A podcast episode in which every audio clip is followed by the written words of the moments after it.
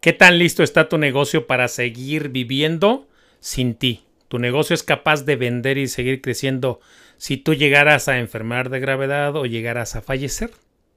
¿Estás listo tú para vivir y seguir teniendo ingresos aún sin estar en tu negocio? Estamos hablando de qué tanto depende tu negocio de ti y qué tanto dependes tú de tu negocio. Una última pregunta. ¿Tienes un plan de sucesión para cuando te retires? De eso y más vamos a hablar el día de hoy. Comenzamos. Esto es Ventas 2020 con el señor de los seguros, Eloy López.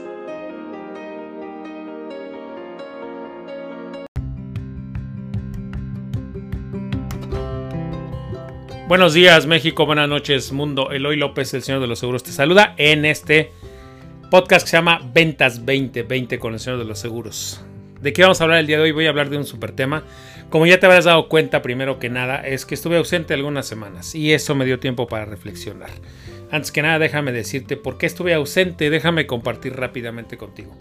Estuve ausente porque estuve tratando un tema de salud serio, que afortunadamente salió bien, estaré bajo control, pero sí fue unas semanas en las que estuve pues reflexionando mucho sobre varias cosas y de ahí salió, de hecho, el tema de este capítulo. ¿Qué tan preparado estás para que tu negocio sobreviva sin ti o para que tu negocio siga viviendo sin ti? ¿Y qué tan preparado o preparada estás para vivir sin tu negocio? Ese es un tema muy interesante que a veces a los agentes de seguros se nos va, vamos a decir que se nos va la vida trabajando, se nos va la vida creando una cartera, creando un negocio y después eh, no planeamos, no planeamos qué, qué sigue adelante. Primero, que el negocio no dependa de nosotros, que el negocio pueda trabajar y seguir viviendo sin nosotros, pero lo más importante también es que nosotros vivamos sin tener que depender del negocio. Eso es súper importante. Y se deriva un tercer tema que te quiero platicar el día de hoy. ¿Qué tan listo estás para que tu negocio trascienda? ¿O qué tan listo estás para que tu negocio pase a las siguientes generaciones, a manos de las siguientes generaciones? ¿Tienes un plan un plan de, ¿cómo le llamaremos? Un plan de sucesión en tu negocio. ¿Lo tienes pensado? Es importante. De todo eso vamos a hablar el día de hoy. Basado este, específicamente en mi experiencia personal que me puso a pensar mucho.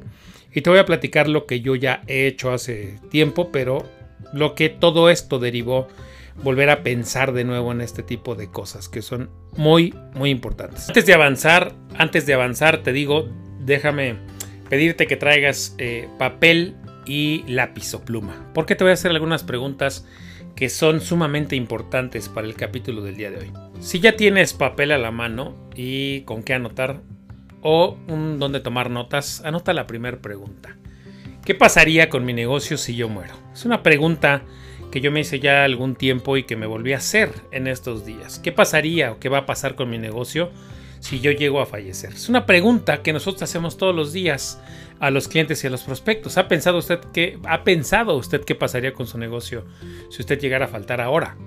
Tú pregúntate qué pasaría con mi despacho, con mi negocio, del tamaño que sea tu negocio actualmente. ¿Qué pasaría con él si yo muero? ¿Te has hecho esa pregunta? Bueno, déjame decirte que esa pregunta debe estar en tu cabeza siempre porque esa es la que puede marcar la pauta de qué es lo que te gustaría hacer posteriormente. Con, eh, más bien, no qué te gustaría hacer, qué te gustaría que pasara con tu negocio si tú llegaras a fallecer. Hace algunos años te conté que me hice esa pregunta y a raíz de esa pregunta tomé algunas decisiones importantes que ahora, ahora que llegó esta, que llegaron estas semanas de incertidumbre sobre mi salud, me la volví a hacer de una manera muy seria. La buena noticia es que me di cuenta que ya estaba, que ya tenía un camino preparado. Entonces, déjame mm, recordarte por si no has escuchado los capítulos anteriores, porque no recuerdo en qué capítulo te contesto. La primera vez que me hice esta pregunta, ¿qué pasaría con mi negocio si yo muero? ¿O qué me gustaría que pasara si yo muero? Es que empecé a hacer un plan de sucesión. Me di cuenta primero que mi esposa, que es la directora de mi despacho, ya no quiere ser agente de seguros. Ella está en esto básicamente porque es el negocio familiar, porque es el patrimonio que hemos creado juntos, pero en realidad ella no es su pasión ser agente de seguros. Entonces ella me decía, yo creo que si tú llegaras a fallecer, yo no me volvería agente de seguros. Como GNP, una aseguradora con la que he trabajado muchos años y donde tenemos una gran parte de nuestra cartera, pone como requisito que los beneficiarios de la gente en caso de fallecimiento, los beneficiarios de la cartera, deben tener eh, clave.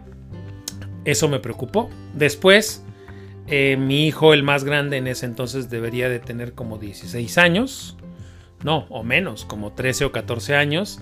Entonces puse manos a la obra. Puse manos a la obra porque dije, si mi esposa pues ella no, no, no quiere ser agente de seguros, habría un problema para que en caso de que yo muera, pues eh, la cartera pase a manos de ella. Todo es en, esos años donde me hice seriamente la, la, pregunta, ya me la había hecho varias veces, pero donde tomé cartas en el asunto fue cuando en el despacho donde yo trabajaba en la dirección de agencia había habido varios fallecimientos en, a lo largo de dos años, varios colegas habían fallecido y muchos de ellos no tenían un plan sucesorio, no tenían un plan eh, con el cual su familia estuviera, estuviera bien en caso de que ellos llegaran a faltar.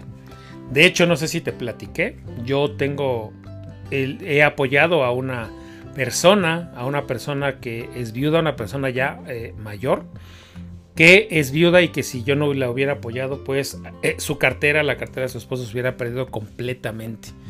Bueno, ¿por qué, ¿por qué necesitas hacerte esta pregunta? Porque tal vez te lleve a tomar acciones que yo te recomiendo. En ese entonces, cuando, cuando hablé seriamente con mi esposa del tema y cuando me di cuenta que mi hijo, el más grande, tenía 13 años y dije, no sé si él se puede hacer cargo de la cartera. Mi esposa ya me dijo que no quiere, entonces platiqué con mi esposa, le dije, creo que debemos hacer un plan porque ahora estamos viajando toda la familia juntos. Imagínate que me pasa a mí, pero también imagínate que te pasa a ti. ¿Qué es lo que vamos a hacer? Y a partir de ahí hice un convenio, un contrato, donde indicaba quién quiero que sean mis beneficiarios en caso de que yo llegara a faltar. Y están ahí dos personas en las cuales confío mucho que tienen cédula de agentes seguros. Y están dos amigos míos más por si estos dos primeros no aceptaban. Entonces están dos mujeres y dos hombres en los que confío están en ese contrato y es la primera vez que hice un contrato de manera seria. Me llevó más o menos como siete meses hacer todo eso porque porque de verdad es que lleva su tiempo, lleva su tiempo que pensar en distintos escenarios. Pasar por ese proceso es importantísimo y va a evitar muchos dolores de cabeza a la familia porque piénsalo, ¿Cuántos años has trabajado en, este, en esta industria? ¿Cuántos años has trabajado? ¿Cuánto te ha costado hacer la cartera que tú tienes para que termine en manos de alguien que tú no quieres o que termine perdiéndose todo ese trabajo? Es importante tener un plan de sucesión en caso de que uno llegara a faltar. Y cuando digo faltar es llegar a morir. Entonces ya en ese entonces había hecho yo este contrato Contrato en caso de que yo llegara a faltar ya es un contrato firmado que además está registrado ante las aseguradoras. ¿Por qué es importante que lo registres ante las aseguradoras? Porque si tú llegaras a fallecer, ¿qué es lo que sucede? La aseguradora suspende el pago de las comisiones hasta que no se haga el traspaso de la cartera a tus beneficiarios y todo eso puede llevar, pues si tus beneficiarios tienen cédula puede llevar hasta 60 días o 90 pero si no tiene cédula puede llevar hasta uno o dos años. Es importante que si nosotros nos dedicamos al negocio de la previsión financiera, nosotros seamos los primeros que tengamos una previsión financiera en caso de que llegáramos a fallecer, qué es lo que queremos que pase con nuestros clientes, qué es lo que queremos que pase con nuestro negocio, un negocio en el que hemos eh, trabajado pues muchos años, en lo personal he trabajado como pues más de 25 años, 27 ya para ser exactos cumplí en, en marzo pasado. Entonces es importante, es importante primero hacernos esas preguntas serias. ¿Qué quiero que pase si yo llego a morir? ¿Qué quiero que pase? Esa es la primera pregunta que te voy a dejar a que resuelvas esta semana. Una segunda pregunta que te tienes que hacer es, ¿qué pasaría si yo tengo que enfrentar una enfermedad crónica degenerativa? Y puedes ahí meter a la que me digas, a la que me digas. Esas enfermedades crónico-degenerativas pueden ser eh, que al principio no presentes ninguna molestia y al principio puedas seguir trabajando, pero regularmente, a veces, por ejemplo, un cáncer, pues en cuestión de, días o de meses, puede ser que te deje sin, mm, sin, la capacidad de poder trabajar. El otro día estaba viendo una película que se llama 100 días, por, por cierto, si quieres verla, puedes verla.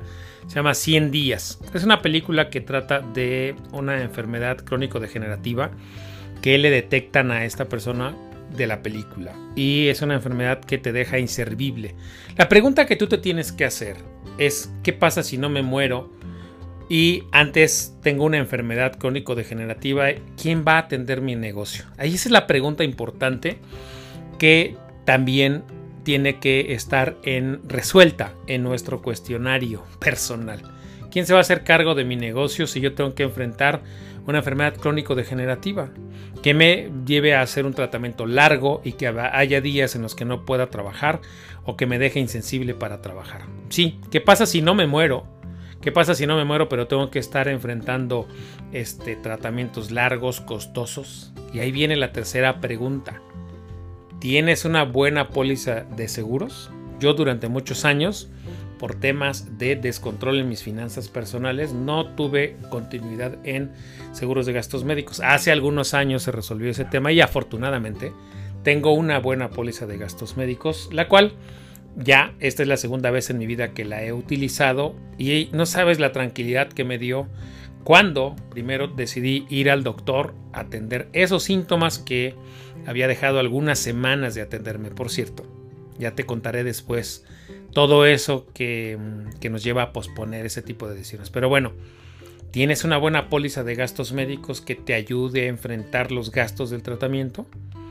Y la pregunta anterior, ¿qué vas a pasar también con tu negocio si tú porque no todo nada más es pagar por tu tratamiento, también una enfermedad de esas nos deja o nos puede dejar a quien o puede dejar a quien la enfrenta, lo puede dejar inservible para trabajar. Por días, por semanas, por meses o de manera permanente. ¿Estás listo para eso? ¿Está listo tu negocio para sobrevivir o para vivir sin ti? Esta pregunta es importantísima. Sí, este capítulo apenas lleva unos 10 minutos y ya te hice dos o tres preguntas muy serias. ¿Por qué es importante que te las haga? Porque acabo de pasar por esto de nuevo, lo acabo de sentir muy cerca y creo que es importante porque una gran mayoría de nosotros como agentes de seguros no estamos preparados para todo eso que pregonamos y nuestro negocio puede ser que no esté preparado. Y entonces, ¿cómo es que podemos resolverlo? Haciéndonos estas preguntas incómodas a nosotros mismos y haciendo algo con ellas.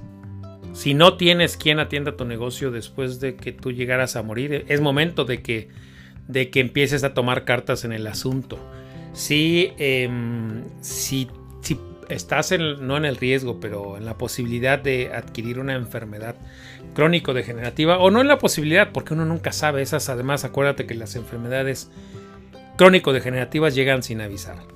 Prepárate primero con una muy buena póliza de gastos médicos porque vas a necesitar dinero para enfrentar primero los gastos que implica atender la enfermedad. Y segunda, la enfermedad puede eh, afectar de manera importante tu capacidad de trabajo. Entonces, también debes preguntarte, ¿quién va a sustituir mis ingresos o quién va a sustituir mi capacidad de trabajo?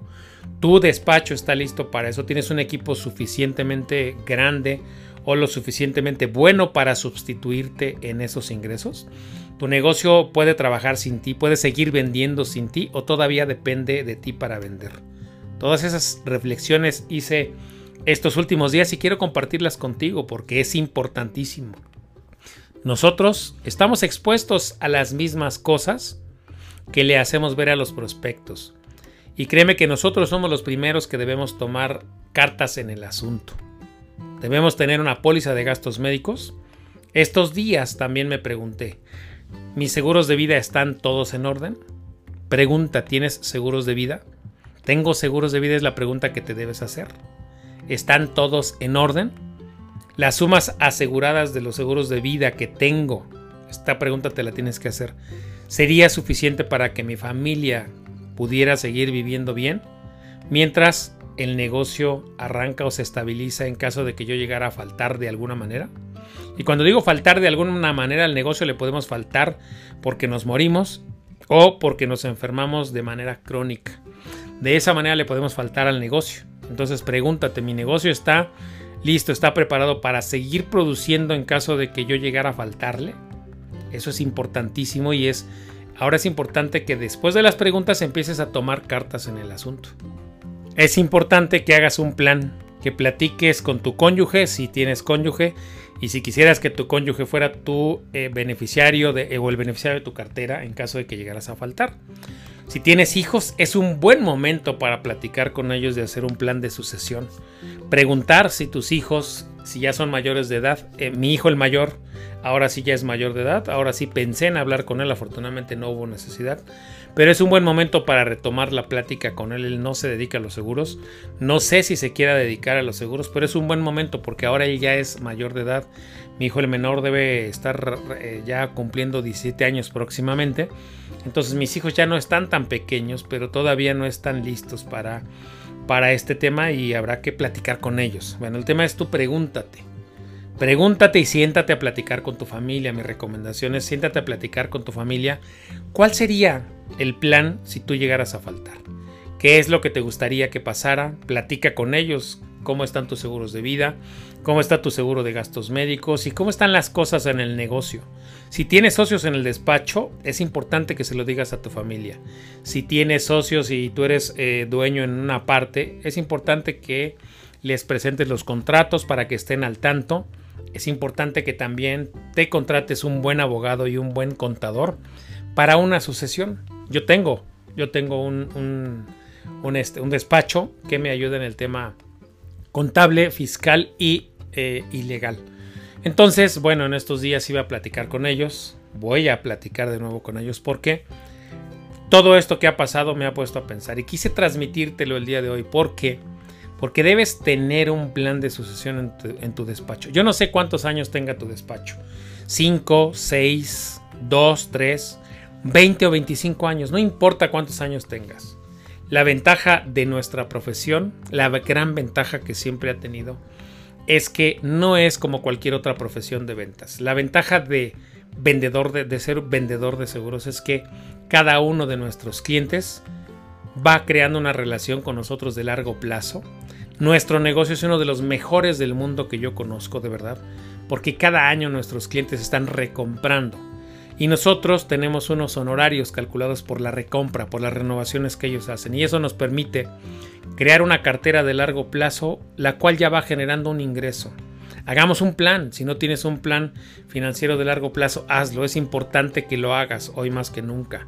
Si tienes poquitos años, empieza a pensar qué tipo de negocio te gustaría construir, empieza a cuidar mucho a tus clientes, empieza a platicar con ellos de qué pasaría si tú te mueres. A mí ya me ha tocado platicar con varios de mis clientes de qué pasaría si yo me muero, qué pasaría si yo falto, qué pasaría si yo me enfermo.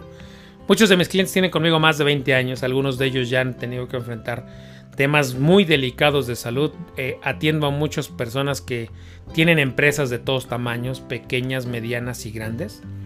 Desde comerciantes medianos hasta empresarios medianos hasta grandes empresarios son los que yo atiendo y empresarias también. Tengo muchas mujeres que son empresarias a las cuales me ha tocado asesorar al respecto de cómo quieren ellas que sea su sucesión, cómo quieren ellas que en caso de que llegaran a faltar se pagaran sus seguros de vida, por qué, si alguien X o Y eh, tendría que ser su beneficiario o el dinero se tendría que entregar a través de un fideicomiso. Si esto ya lo platicamos con nuestros clientes, ahora tenemos que platicarlo con nosotros mismos, con nuestra familia y muy importante, hacer un plan de sucesión. ¿Qué pasaría o qué quieres que pase con toda tu cartera en el futuro? ¿Quieres que tus hijos la atiendan? Hoy lo normal, vamos a llamarle así o lo común, es que los hijos de los agentes pasen a atender las carteras de sus papás. Pero hoy ya muchos jóvenes ya no quieren ser agentes de seguros. Hay algunos otros que sí, pero tal vez tus hijos no quieran ser agentes de seguros. Muchos amigos míos más grandes que yo han tenido esa disyuntiva. Ah, yo te podría decir que solo un 20% de los hijos de mis amigos mayores han entrado al negocio. Un 20%. Y lo han hecho con éxito y un 30% ha entrado como a la mitad y una mitad de mis clientes, de, mis colegas no ha tenido quien eh, tome las riendas de su negocio cuando ellos ya son grandes. Que es otra cosa. También me pregunté qué pasa o qué va a pasar los próximos 10 o 20 años. Ya tengo que empezar a platicar de todo este tema. Hoy fue un tema de salud serio, pero puede ser que eh, este avisó. Este tuve tiempo de tomar cartas en el asunto, pero puede ser que un accidente o alguna otra situación no avise. Nosotros, como te decía, estamos expuestos a todos los riesgos a los cuales nos encanta platicar con los clientes y nos encanta a veces espantarlos. Hoy es momento de que nos espantemos a nosotros mismos. ¿Para qué? Para que hagamos un plan. El objetivo de espantarnos y de hacernos estas preguntas que te dejé es que hagas un plan de sucesión, que hagas un plan de, de qué quieres que pase con tus clientes a futuro, porque tus clientes también van a pasar a manos de alguien que no eres tú. Empieza a platicar con tus clientes. Yo la semana pasada tuve una reunión con un par de clientes importantes. Les conté cuál había sido mi situación de salud, lo nervioso que me sentía. Y bueno, eh, me, di, me di cuenta y me dio gusto que ellos estaban preocupados por mí. Y también platiqué con ellos qué pasaría en caso de que yo llegara a faltar. Son conversaciones incómodas que debemos atrever a que nos debemos atrever a tener con nuestra familia, con nuestros hijos y con nuestros clientes. Y sobre todo con nosotros mismos. Ahora, sin dejar el pensamiento positivo fuera, vamos a pensar en que vives muchos años, vives bien y ahora la pregunta es ¿a qué edad esperas retirarte? No espero que trabajes para toda la vida. Yo tengo 52 años y es una de las preguntas que rondó también por mi, por mi cabeza. Si todo está bien y puedes seguir trabajando, ¿hasta qué edad quieres seguir trabajando? Los próximos 20 años eh, seré capaz de seguir trabajando bien a este ritmo. En 20 años yo tendré 72 años. Entonces, esa pregunta, esa pregunta me, me ubicó en una realidad. Ya tengo que pensar por mi bien y por el de mis clientes y por el de mi despacho en un plan sucesorio, en qué edad quiero retirarme o semi-retirarme. ¿Por qué digo semi-retirarme? Porque de esta profesión uno creo que nunca termina de retirarse al 100%. Con el paso de los años vas acumulando experiencias que valen mucho, que para los clientes ayudan mucho, que tú tengas mucha experiencia en este tipo de profesiones y entonces es una experiencia muy bien valorada que también se puede monetizar muy bien, pero que por el ritmo ya no podemos seguir trabajando al mismo ritmo. Porque una cosa es eh, trabajar para vivir y otra vivir para trabajar. Entonces, eh, haciendo ese equilibrio, también me hice esa pregunta. ¿Qué pasa si todo con los resultados médicos sale bien y tú indica que vas a vivir más años si te cuidas y si sigues cuidando tu salud? También vino a mi mente esa tercera parte que hoy quiero ponerte sobre la mesa. ¿Cuándo estás pensando retirarte? Porque este negocio, te digo, esta profesión, da para mucho, es muy bondadosa, pero siempre es importante que nosotros recordemos que no solo vivimos para trabajar. Es muy hermosa esta profesión, como muy pocas, te lo puedo garantizar. Solamente que sí debemos hacer un espacio para vivir como queremos, un espacio para retirarnos. Y si no podemos retirarnos completamente, tenemos que hacer un plan de semi-retiro. ¿Por qué? Pues bueno, la vida no tiene sentido si solo nos dedicamos a ella a trabajar y a hacer dinero. Y no digo que eso esté mal, está muy bien. Solamente que es momento de planear, en lo personal es momento de hacer algunos ajustes a mi manera de trabajar, a mi manera de ver el futuro.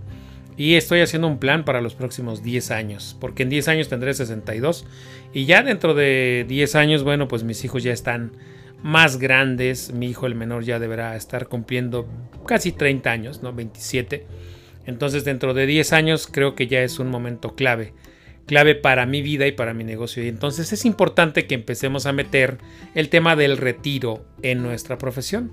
¿A qué edad pienso retirarme? Es la siguiente pregunta que te quiero dejar de tarea. ¿A qué edad me quiero retirar? En esa hojita que has ido anotando estas preguntas, ¿a qué edad me gustaría retirarme? ¿Cómo me gustaría que fuera mi retiro? También nosotros tenemos que pensar en ello. Y entonces ahí van a venir muchísimas cosas de cómo es que quieres que sea tu futuro. Y lo más importante, después de hacerte estas preguntas, no es nada más que las dejes en el aire. Empieza a tomar decisiones. Empieza a tomar decisiones para que tu negocio no dependa de ti, tú no dependas de tu negocio, para que tu negocio, en caso de que tú llegaras a faltar, siga sobreviviendo o viviendo muy bien y siga siendo muy próspero y también sea un negocio que te permita retirarte a tiempo, que te permita retirarte bien y que además te permita tener una buena vida. Porque nuestra profesión es una profesión tan noble que nos permite mejorar la vida de las demás personas y en el camino mejorar la nuestra y la de nuestra familia. Eso también aprendí, estoy en la profesión correcta. Estas últimas semanas han sido de una reflexión profunda, profunda como hacía mucho tiempo que no tenía, porque de verdad sí fue algo delicado. Ya te platicaré si tengo, bueno, si tengo ganas de platicarte más adelante de qué fue lo que pasó, pero por hoy todo está bien, por hoy todo está en mi cancha. Tengo que cuidar mucho mi salud más de lo que la cuidaba antes, sí, mucho más. Entonces, bueno, me hizo hacer estas reflexiones que quise compartir contigo. Y también me llevó a hacer una recapitulación. Estoy trabajando mucho. Todo esto fue, no una recaída, pero sí los últimos meses me he sometido a un estrés eh, alto. Y entonces eso también, pues, eh, siempre el cuerpo te avisa. Y es de verdad. Parece que es un cliché decir que el cuerpo te avisa, pero no. Sí te avisa. Estuve sometido a un alto estrés. Decidí poner una pausa, atender mi salud y eh, todo indicaba que que no era algo, algo leve lo que, lo que mi cuerpo me estaba avisando.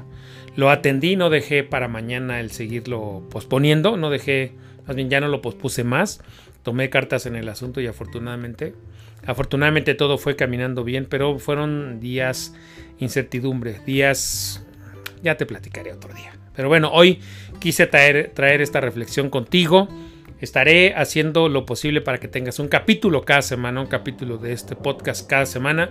Y si no, como te decía, cada dos semanas lo tendrás, pero por ahora estoy reorganizándome para que tú tengas un capítulo cada semana. Espero que este capítulo del día de hoy te haya dejado reflexivo, pero sobre todo con, con acciones a tomar, con acciones a, a mejorar tu negocio. Porque recuerda, te quiero recordar ya antes de irme que yo ya hice mi trabajo, yo ya dediqué tiempo a hacerte este capítulo.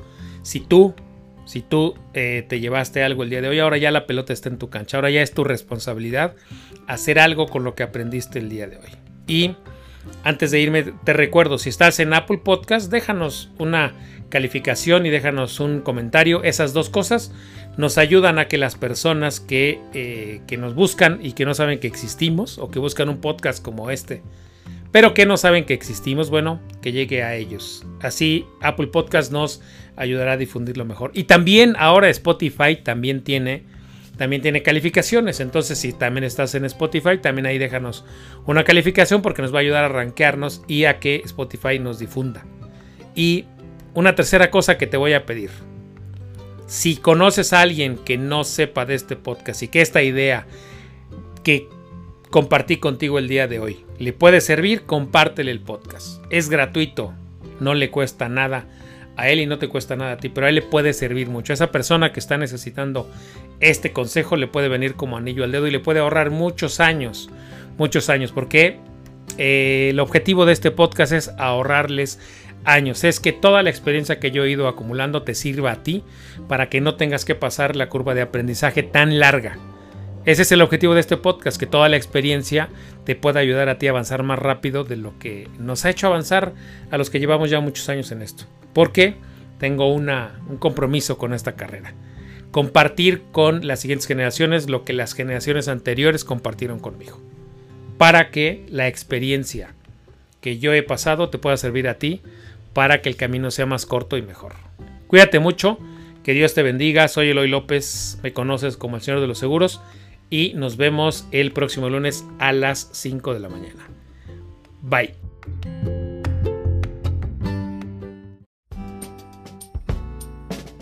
Esto fue Ventas 2020 con el señor de los seguros, Eloy López. Suscríbete al podcast en Spotify, Apple Podcast y en Twitter como arroba Eloy López J.